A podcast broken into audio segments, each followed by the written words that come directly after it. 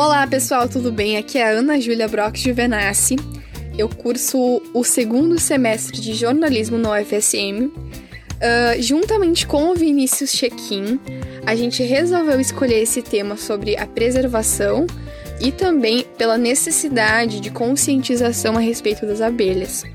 Então a escolha desse tema, ela foi feita pela necessidade de buscar a preservação na natureza enfatizando também a sua conscientização, né, uma vez que é necessário conhecer o equilíbrio biológico. Ele ocorre através da preservação das abelhas no ecossistema, e a sua função principal ela seria a polinização. Entre os principais motivos do risco de desaparecimento das abelhas seria o uso de pesticidas para combater pragas, porém acaba também destruindo os polinizadores não somente o uso dos defensores agrícolas, mas também alguns certos tipos de bactérias, fungos e vírus, como por exemplo o ácaro, que suga o sangue, né, e pode transmitir o vírus. Outras possíveis causas também são o manejo incorreto da, dos apicultores e também a poluição do ar.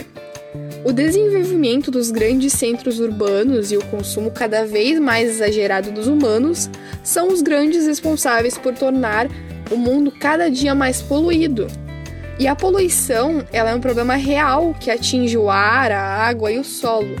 Ela pode ser definida como a presença de substâncias provenientes de atividades humanas ou da própria natureza que podem colocar em risco a qualidade de vida dos seres vivos. Eu passo agora a fala para o Vinícius. Ele vai explicar um pouquinho sobre essas causas e esses exemplos, né? Bom, alguns exemplos são as causas naturais, tais como as atividades vulcânicas, a liberação de metano pelos animais, a poeiras do deserto, a decomposição. Alienado a isso, tem também as atividades humanas, a industrialização, queimadas, mineração, produção de energia elétrica, etc. O ar poluído ele pode causar sérios problemas ao homem e a outros seres. Portanto, ele é impróprio e nocivo, principalmente para as abelhas, que são as responsáveis então por 80% da polinização de todo o nosso ecossistema.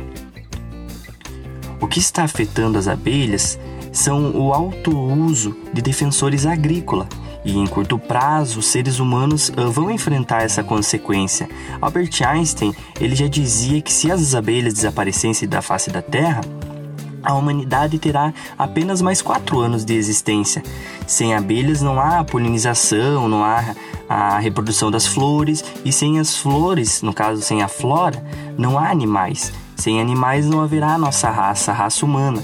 E para uh, finalizar, a gente, nosso grupo, então, gostaria de, de que todos entendessem a importância da conscientização, tanto para este assunto quanto para os as demais pautas que estão sendo abertas cada dia mais. E o ser humano acaba, infelizmente, não dando a importância devida. A Terra precisa da nossa ajuda.